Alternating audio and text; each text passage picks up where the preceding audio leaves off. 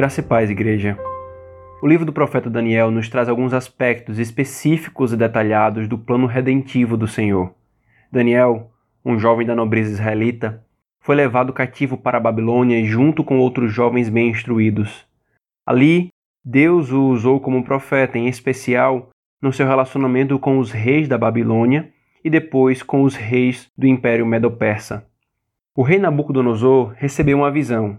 O que Deus quis revelar por meio dessa visão nos é de grande importância no contexto em que temos vivido no mundo. Isso está registrado em Daniel 2, 31 a 35, que em resumo nos mostra que Nabucodonosor viu uma estátua com cabeça de ouro fino, peito e braços de prata, ventre e quadris de bronze, pernas de ferro e pés de barro. E qual a interpretação dessa visão? E aqui Deus usa Daniel, isso está registrado em Daniel 2, a partir do 36. A primeira coisa que Deus quer ensinar aos homens está dito no versículo 37, é que ele coloca no poder e constitui com o governo a quem ele quer. Não são os homens que o fazem autonomamente.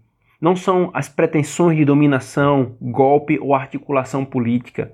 Ele está falando isso ao maior império dominador de nações à época. A segunda coisa, que é o ponto central da visão, é que nenhum reino humano subsistirá. Pela visão da estátua, Deus revela o futuro, a sequência dos grandes impérios internacionais, do babilônico, em vigor à ocasião, ao Império Romano, e então o reino de Cristo destruindo tudo isso. Veja os versos 44 e 45.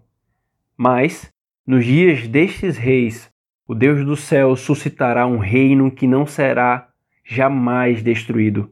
Este reino não passará a outro povo, esmiuçará e consumirá todos estes reinos, mas ele mesmo subsistirá para sempre. Como viste que do monte foi cortada uma pedra, sem auxílio de mãos, e ela esmiuçou o ferro, o bronze, o barro, a prata e o ouro. O grande Deus fez saber ao rei o que há de ser futuramente. Certo é o sonho, e fiel a sua interpretação. Essa profecia se cumpriu na primeira manifestação do reino de Cristo, e olhe que ela foi de forma invisível. Muito mais será na sua segunda vinda. Sabe qual é o consolo que isso nos dá? Sabe qual é a implicação que nós temos disso nos tempos em que vivemos? Nenhum império, nenhuma ideologia hegemônica de dominação totalitária, nenhum projeto globalista secreto, nenhuma nação mal intencionada, nenhum grupo político corruptos, corruptores e tiranos prevalecerão.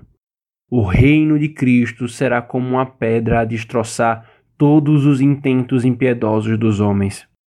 Por isso, crente, descanse no Senhor. No meio dessa confusão geopolítica e nacional que temos passado, no meio de teorias da conspiração ou conspirações confirmadas. Nós faremos o que for lícito, necessário e cabível para que o mal não prospere, mas não devemos nos desesperar. Não lutamos pelo reino desse mundo. Somos cidadãos de outro reino.